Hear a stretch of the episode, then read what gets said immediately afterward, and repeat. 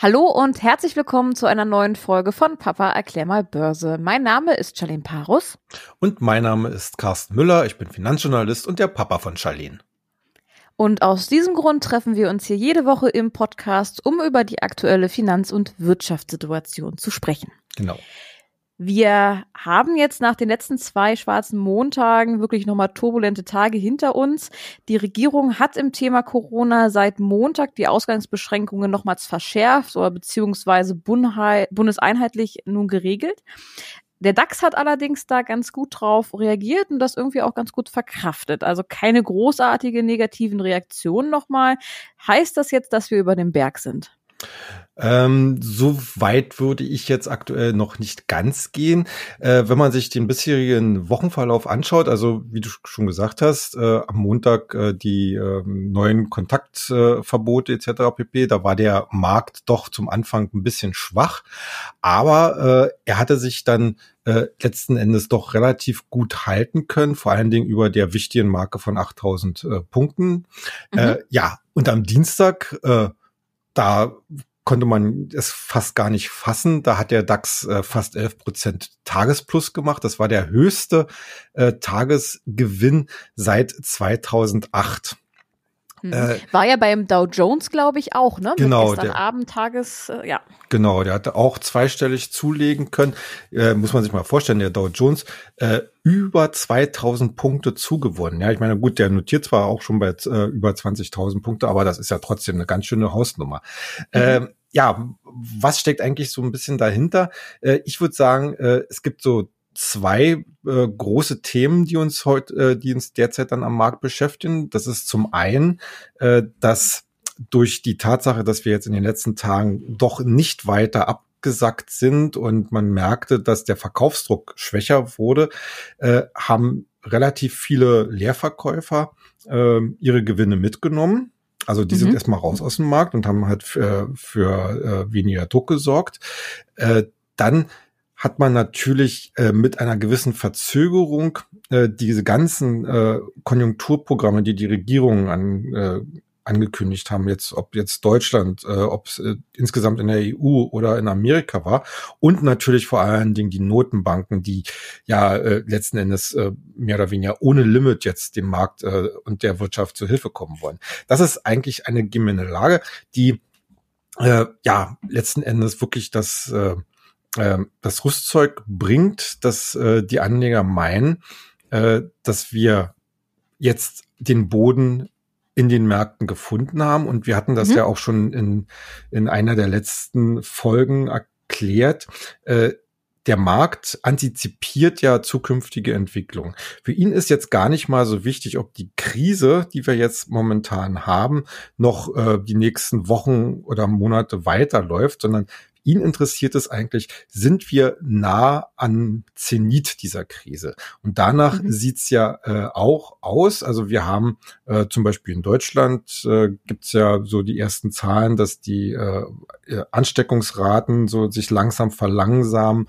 Äh, man muss es auch leider sagen, die ähm, ja, die, die Folgen in Italien oder in Spanien, äh, die haben mit Verlaub inzwischen etwas Abnutzungserscheinungen, ja, auch wenn das dort sicherlich immer noch sehr tragische Zustände sind, aber es tritt halt ein gewisser Gewöhnungseffekt mhm. auf und man sieht halt äh, auch dort, äh, dass es nicht wesentlich noch schlimmer wird, sondern äh, so eine Art Plateaubildung in, im, in der Krise passiert. Und das, mhm. das gibt eigentlich so das Rüstzeug, dass äh, die äh, Anleger jetzt sagen, okay, wir sind so, so stark gefallen in den Märkten und das muss man sich wirklich so vorstellen. Wir hatten das auch in einem unserer aktuellen Börsenbriefe so bezeichnet, äh, wie so Gummibänder, die halt bis zum Zerreißen gespannt waren, in diesem Fall ins negative Terrain.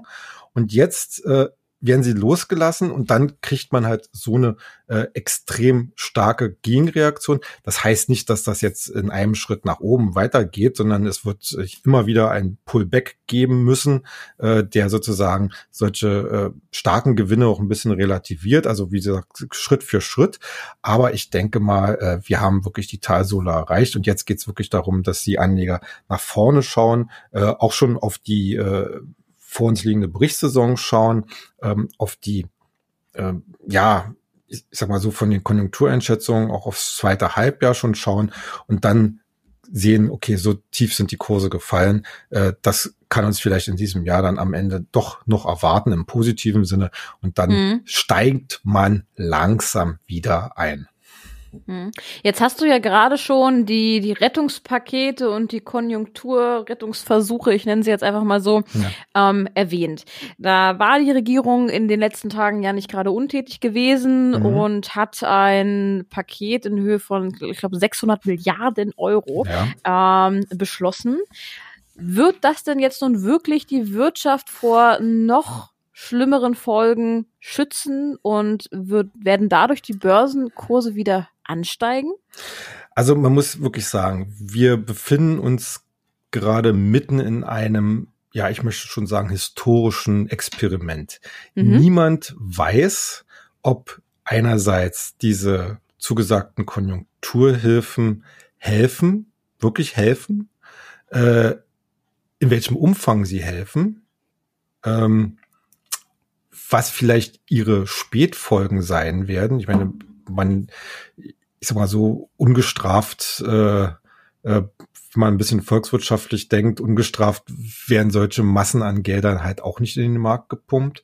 Wir ja. müssen, wir müssen sehen, äh, wer geht denn tatsächlich in die Insolvenz? Werden jetzt wirklich nur systemrelevante, in Anführungsstrichen, und Großunternehmen gerettet? Geht der ganze Mittelstand dagegen vor die Hunde, weil er einfach schlichtweg nicht äh, in der Lage ist, entsprechende Hilfskredite aufzunehmen, weil Kredite sind immer Kredite und müssen irgendwann mal zurückbezahlt werden. Und mhm. äh, wenn man solche massiven Ausfälle, Einnahmeausfälle hat, äh, sehe ich das eigentlich auch nicht. Und ich zum Beispiel, ich selber bin ja auch äh, selbstständig. Ähm, ich würde momentan auch einen Teufel tun, einen Kredit aufzunehmen äh, unter der Maßgabe, dass ich gar nicht weiß, äh, wann denn überhaupt sich mein Geschäft wieder normalisiert. Und, und ob es sich überhaupt und ob es sich ob, ob es sich normalisiert und wann ich dann die Kredite dann irgendwann mal zurückzahlen soll. Ähm, also letzten Endes, äh, es gibt schon ein paar Diskussionen, äh, die dahin gehen, dass man zum Beispiel äh, Sozialbeiträge stunden sollte, äh, Steuerzahlungen stunden sollte. Äh, und das, das halte ich gerade für den Mittelstand äh, eigentlich wichtiger, dass man ihn von aktuellen Zahlungsverpflichtungen etwas entlastet. Aber mhm. ich glaube nicht, dass ihm wirklich jetzt hilft, da ein Riesenkreditprogramm aufzubauen. Das ist bei anderen äh, Unternehmen vielleicht ein bisschen ein anderer Fall, die sich halt zum Beispiel auch am Kapitalmarkt später äh, anderweitig refinanzieren können. Äh, wir müssen ja immer noch dran denken, wir haben jetzt äh, wieder eine noch verschärftere Nullzinspolitik, die noch, noch länger andauern wird. Äh, wir hatten ja, wie gesagt, vor einem halben Jahr haben wir darüber diskutiert, äh, auch mit Blick nach Amerika, äh, wann denn die EZB vielleicht die erste Zinserhöhung machen mhm. könnte. Ja. Äh, das ist natürlich jetzt erstmal, denke ich mal, für die nächsten Jahre vom Tisch. Okay. Äh, das heißt, dass äh, gerade große Unternehmen, die halt Zugang zum Kapitalmarkt haben, sich natürlich in den nächsten Jahren äh, enorm billig weiter äh, finanzieren können. Und die könnten halt sicherlich so eine Großkredite auch ganz gut wieder umschichten. Aber für den Mittelstand sehe ich nicht. Also wir sind, wir sind momentan wirklich in einem ganz großen gesellschaftlichen und auch wirtschaftlichen Experiment mit sehr ungewissem Ausgang. Allerdings muss man auch so sagen, äh, die, die Märkte setzen derzeit oder beziehungsweise mittel- bis langfristig schon darauf, dass es äh, zu einer Normalisierung kommen wird, dass es zu äh, nach einer gewissen Durchstrecke, ich hatte ja auch schon mal gesagt, also das erste halbe Jahr, äh, da braucht man sich eigentlich fast die Zahlen gar nicht mehr angucken. Aber das ist, wie gesagt, auch für die Börse nicht entscheidend, sondern entscheidend wird für die Börse sein, wie stehen wir im zweiten Halbjahr da? Wird es eine mhm. V-förmige massive Erholungstendenz geben bei den, beim Bruttoinlandsprodukt, bei den Unternehmensgewinnen, bei den Umsätzen? Oder wird das so dahin plätschern? Wenn es dahin plätschert, wird es natürlich schwer für die Börse. Wenn es aber so eine ganz starke Rebound gibt, äh, dann äh, denke ich mal, äh, werden wir auch bei den Kursen deutliche Zuwachsraten sehen. Und wenn man sich mal die Märkte so insgesamt anguckt, also es gibt ja fast keine Aktien, die nicht ein Potenzial von 100 oder 150 Prozent haben. Ja. Und ja, hm. Ähm, Gerade bei diesen ganzen Maßnahmen und Rettungspaketen, da stelle ich mir auch die Frage, was denn eigentlich für, für unsere Geldpolitik auch da, äh, die Folgen davon sind. Ja. Ähm, da denke ich gerade so ein bisschen an eine erhöhte Inflation. Ja. Und vielleicht auch sogar die Entwertung unseres Geldes. Was sagst du denn zu den Theorien? Ja, also äh, das ist, das ist tatsächlich ein sehr hohes Risiko, weil wir uns, wie gesagt, äh, auch geldpolitisch in kompletten Niemandsland oder Neuland äh, befinden.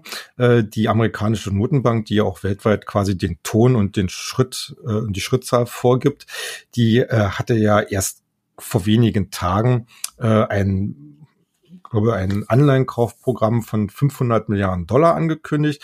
Zwei Tage später war das schon wieder Makulatur, wenn man schon quasi äh, innerhalb von zwei, drei Tagen am Markt bei den Anleihenkäufen das ganze Volumen ausgeschöpft hat und dann eigentlich erklärt hat, jetzt äh, ist es uns egal, wir kaufen so lange, bis, äh, bis alles wieder gut ist. Mhm. Ähm, das, he das heißt ja letzten Endes, wenn man, wenn man sagt Anleihenkäufe, ähm, geht es ja wirklich darum, Liquidität in den Markt zu bekommen. Also das funktioniert ja so, äh, im Normalfall ein Unternehmen oder, oder eine, eine Gebietskörperschaft oder ein Staat, also in diesem Fall dann der amerikanische Staat, imitieren Anleihen äh, und die US-Notenbank steht dann parat und sagt, okay, ich kaufe jetzt für so und so viel Milliarden halt diese Anleihen.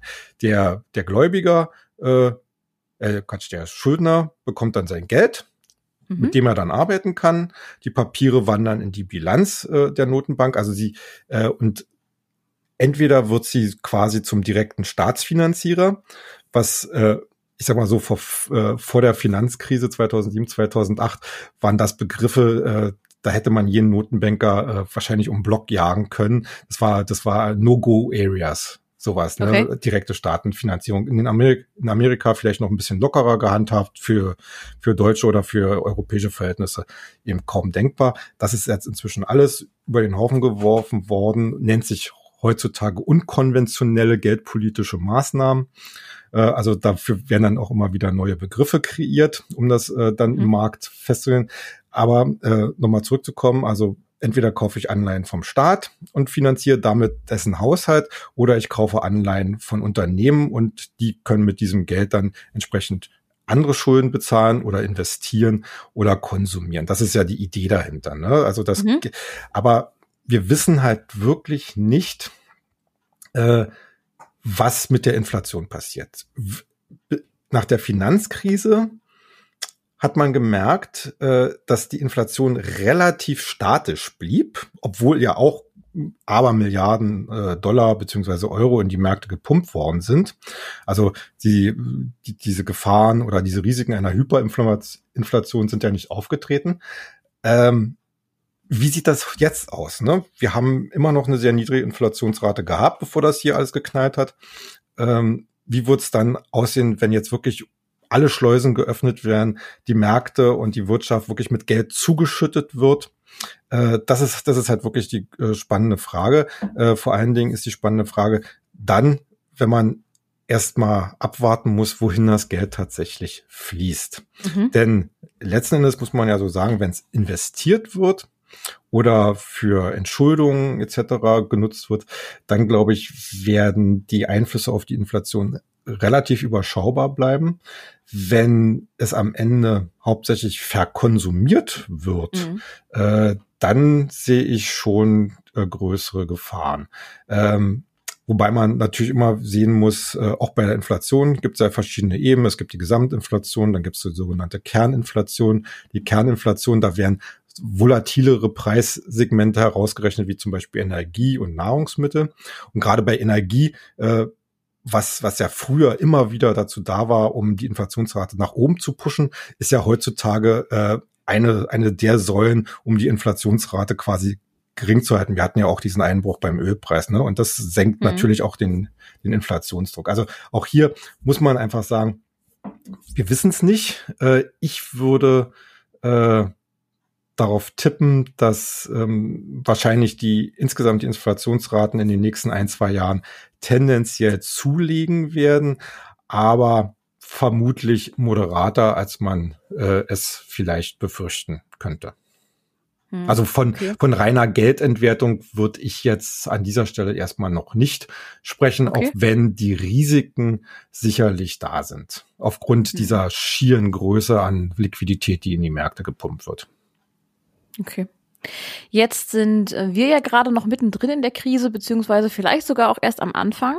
Ähm, wenn ich da aber in Richtung China gucke, die haben jetzt ja das Schlimmste, so wie man das in den Medien aktuell hört, schon hinter sich gebracht. Ja. Ähm, die hatten auch, so wie wir, einen mehrwöchigen Shutdown. Ähm, mhm. Die ersten Geschäfte, die werden jetzt aber wieder geöffnet und ähm, so langsam kehrt auch wieder Normalität ein. Wie erholt sich denn dort jetzt die Wirtschaft, die Märkte und die Börsen? Ja, das ist eigentlich relativ interessant und könnte auch als gute Blaupause äh, dafür dienen, äh, wie es vielleicht äh, auch äh, hierzulande oder äh, in Europa und Amerika vonstatten gehen könnte.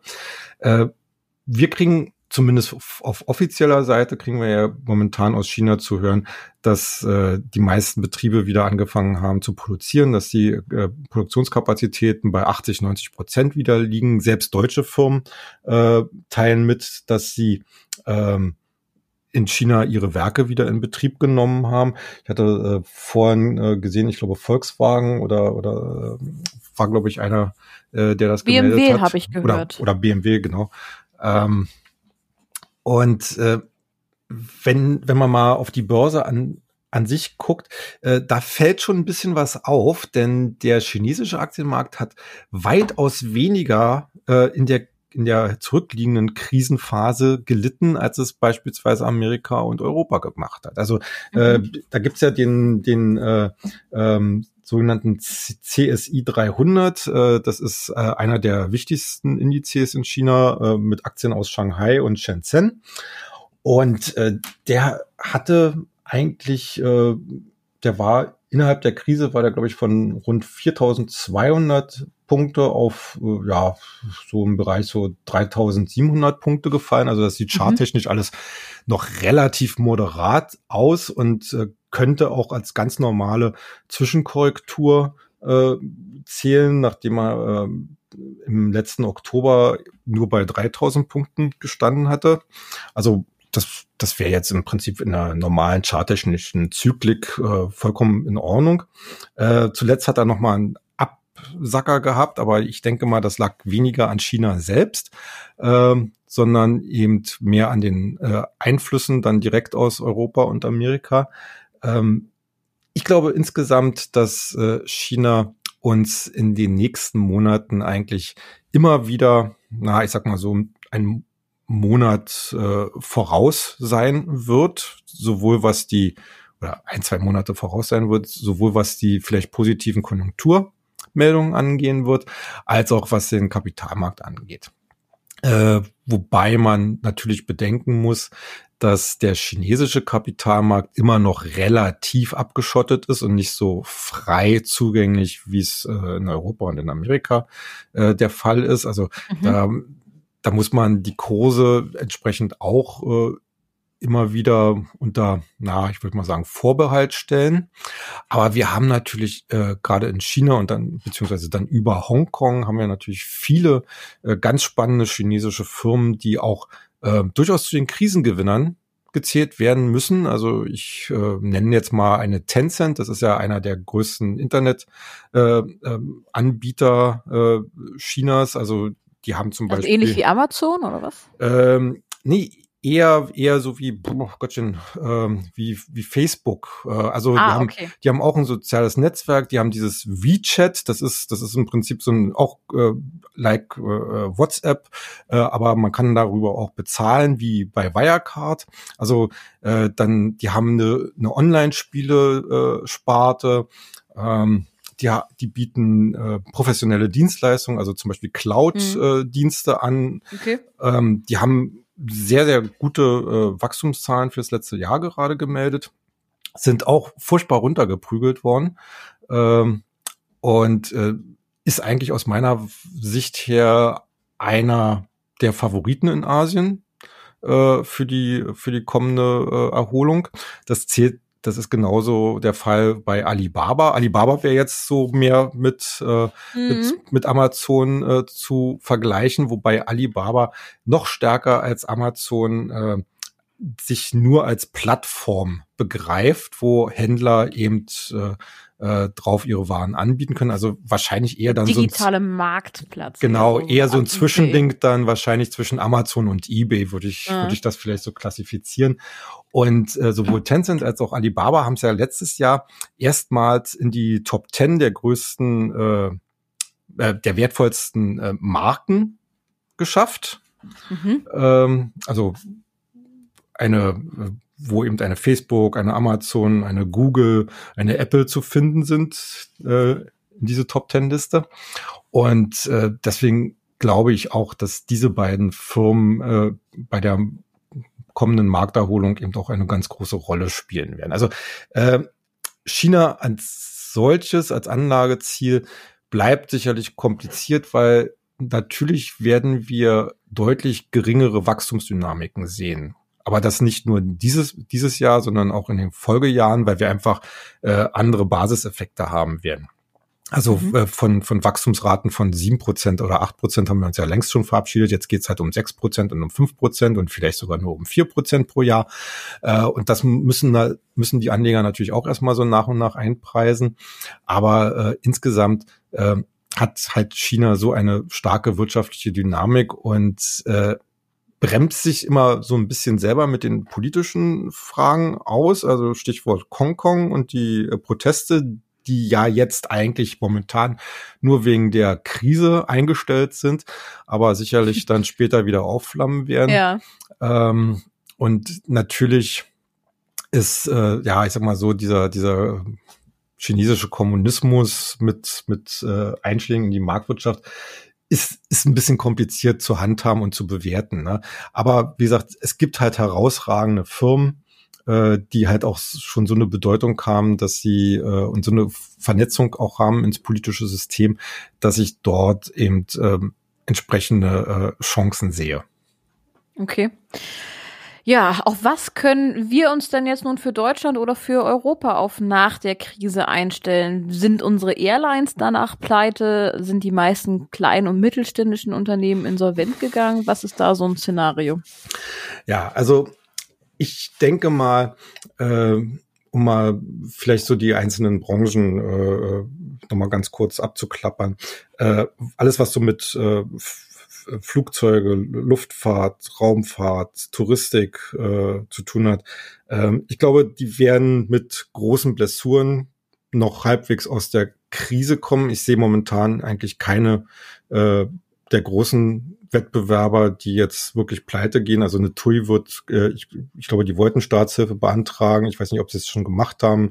Äh, die Lufthansa ähm, hat schon erklärt, dass sie jetzt erstmal auf, äh, also ich glaube, 90 Prozent ihres Flugplans eingestellt hat, äh, nach der Krise auch verkleinert äh, weitermachen will. Aber äh, da sehe ich eigentlich auch eher die Chancen, dass man aus der Krise ähm, nicht nur rauskommt, sondern womöglich dann die Chancen hat, sich äh, ähm, ja in der nötigen Branchenkonsolidierung halt eine aktive Rolle zu spielen, also sprich als Übernehmer, als Käufer äh, und mhm. damit halt zu helfen. Äh, ich sehe wirklich keine, also Deutschland hat ja in dem Sinne keine wirklich kleinen Fluggesellschaften mehr, also Air Berlin gibt's ja nicht mehr. Die anderen äh, sind alle mehr oder weniger unter dem unter, unter den Flügeln der Lufthansa. Äh, es gibt eine EasyJet, es gibt eine Ryanair, die werden auch irgendwie noch über die Runden kommen. Also da glaube ich auch nicht, dass die pleite gehen. Ähm, das sind hauptsächlich so wirklich so die kleinen Regional-Airlines, die sicherlich. Äh, aber EasyJet und Ryanair sind doch gar keine Deutschen, oder? Nee, aber sie sind halt sehr stark in Deutschland aktiv. Also, mm, okay. ja. ähm, also da habe ich jetzt weniger Befürchtungen. Ähm, Automobilbranche wird interessant werden. Ich denke mal, die ist derzeit so angeschlagen, dass sich die Regierung vorerst zurückhalten wird mit äh, neuen äh, Anforderungen, Stichwort Emissionen, Stichwort E-Mobility und mhm. so weiter, sondern dass es da jetzt erstmal so ein Fenster gibt von Beruhigung, was vielleicht dann auch die Kurse entsprechend positiv beeinflusst und was auch die Zulieferer ähm, ja etwas beruhigt, äh, wobei ich glaube, in der Zuliefererbranche wird es den einen oder anderen erwischen. Also okay. eine Leoni, äh, die machen ja Bordnetzsysteme. Äh, zum Beispiel, die haben jetzt auch Staatshilfe beantragt. Ähm, das, äh, da gibt's schon den einen oder anderen, der wahrscheinlich äh, die ganze Krise nicht überleben wird. Also es wird mehr den Mittelstand treffen als die, als die großen Unternehmen, wie ich das ja vorhin schon gesagt habe, die dieses halt im Zweifel ja wahrscheinlich auch die großen Kredite bekommen werden. Äh, Konsum, ich glaube, ähm, also jetzt haben wir ja momentan nur Lebensmittelkonsum hauptsächlich, aber äh, wenn erstmal so die ganzen Ausgangssperren oder Kontaktsperren etc. pp. wieder aufgehoben werden, äh, so wie ich die Deutschen kenne, werden sie dann erstmal in so einen kollektiven Kaufrausch wahrscheinlich verfallen, um alles nachzuholen. Mhm. Aber ähm, auch gerade, weil du sagtest, ähm, Lebensmittelläden ähm, haben ja offen sowieso ähm, mhm. Restaurants to go. Ähm, Vapiano hat's ja jetzt äh, in die Knie ja. schon gezwängt. Ja, plus, plus Vapiano ist nicht wegen der Krise in die, äh, in die Insolvenz gegangen, sondern äh, ich sag mal so zeitgleich auch während der Krise, würde ich das mal sagen. Äh, okay, also das war nicht der ausschlaggebende nein, Grund, sondern nein, nur der also, Tropfen, der das fast zum Überlaufen Ja, genau. Also, also Vapiano hat schon lange Zeit Probleme gehabt, weil sie eben zu schnell expandiert sind, äh, da, dadurch die Kosten nicht mehr im Griff hatten. Äh, sie haben versucht, sich gesund zu schrumpfen und in dieser Situation äh, ist jetzt die äh, ist jetzt die Corona-Krise gekommen mit den mhm. Restaurantschließungen. Das konnten sie dann natürlich dann nicht mehr abfedern, aber letzten Endes äh, hatten eigentlich viele schon damit gerechnet, dass Sapiano schon vor einem Jahr oder so äh, pleite macht. Ähm, okay. Also das war äh, das war jetzt nicht so überraschend. Ein bisschen überraschend war jetzt sicherlich, aber die sind jetzt nicht börsennotiert. Also Maredo hat ja jetzt auch Insolvenz angemeldet. Äh, oh nein. Mein, mein, äh, meine Lieblings-Steakhouse-Kette. Ja. Äh, und äh, da wird es sicherlich auch noch den einen oder anderen erwischen, ja. Aber, aber da sind wir ja dann halt meistens so in den kleineren Gefilden, also jetzt, äh, jetzt nicht größere börsennotierte. Äh, Im Gegenzug werden natürlich so Lieferdienste wie HelloFresh, äh, glaube ich, werden extrem davon profitieren. Die profitieren jetzt gerade davon äh, sehr stark. Ich bekomme gefühlt jeden Tag Gutscheine dafür ja. zugeschickt. Und ich glaube, äh, das wird sicherlich nach der Krise ein bisschen abschmelzen, aber ich glaube, sie werden tendenziell mehr Kunden gewinnen können. Mhm. Ja, ja, und dann hätten wir äh, sicherlich so den ganzen Industriebereich, der wird sicherlich etwas zu knappern haben äh, und da wird es dann wirklich davon abhängen, wie schnell sich insgesamt die gesamtwirtschaftliche Situation wieder normalisieren kann. Aber das mhm. kann jetzt leider momentan keiner sagen, weil, wie gesagt, der letzten Endes die Politiker erstmal entscheiden, was die Zeiträume angeht. Mhm. Ich denke, dass die Streaming-Szene doch noch mal ganz gut davon wegkommen wird. Ähm, Disney hat jetzt ja sein Disney Plus ja. gelauncht. Ähm, perfekt Zeit dafür. Wenn nicht jetzt, wann dann? Äh, ja, kann man, kann man eigentlich schon, schon so sagen, ja. Äh, ich ich fand es jetzt ein bisschen äh, problematisch, dass äh, ich glaube, Dis sowohl Disney als auch Netflix hatten das ja, glaube ich, äh, angekündigt äh, oder umgesetzt, dass sie die, die äh, Streaming-Raten, also, also die äh, Bandbreite reduzieren mussten oder, oder sollten, weil, weil halt so starker Internetverkehr ist. Aber äh, solche Krisenzeiten, wo man sich dann halt sozusagen in den familiären Bereich orientieren muss, äh, die bringen natürlich äh, solchen Anbietern entsprechenden Zulauf. Und ich glaube, dass viele dann am Ende auch dabei bleiben werden. Ja, ja. Das denke ich nämlich auch. Ja. Weil wenn man jetzt einen 24 Monate oder ich glaube 12 Monate oder was auch immer Vertrag abschließt ähm, und den hat, die Kinder dann vielleicht auch damit angefüttert genau. hat, ähm, geht man da, glaube ich, nicht mehr so schnell raus. Ja, vollkommen richtig. Sehe ich auch so.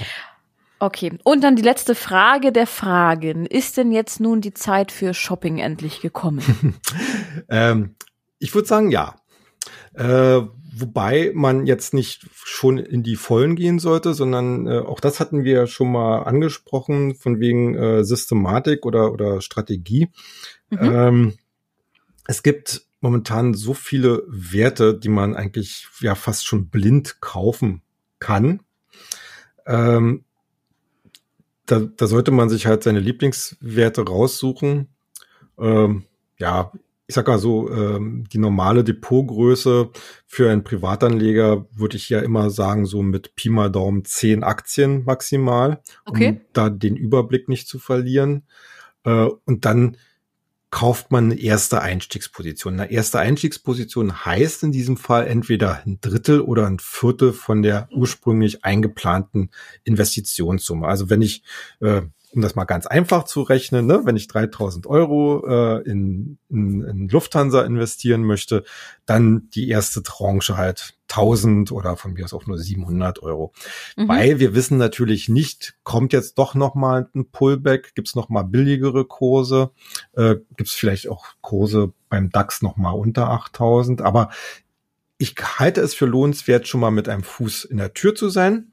Und wenn sich der Markt dann entsprechend äh, wie gewünscht entwickelt, dann geht's halt nach und nach zukaufen, Zwischenrücksetzer, die es geben wird dann entsprechend zum Aufstocken nutzen und das halt über einen Zeitraum von äh, einigen Wochen.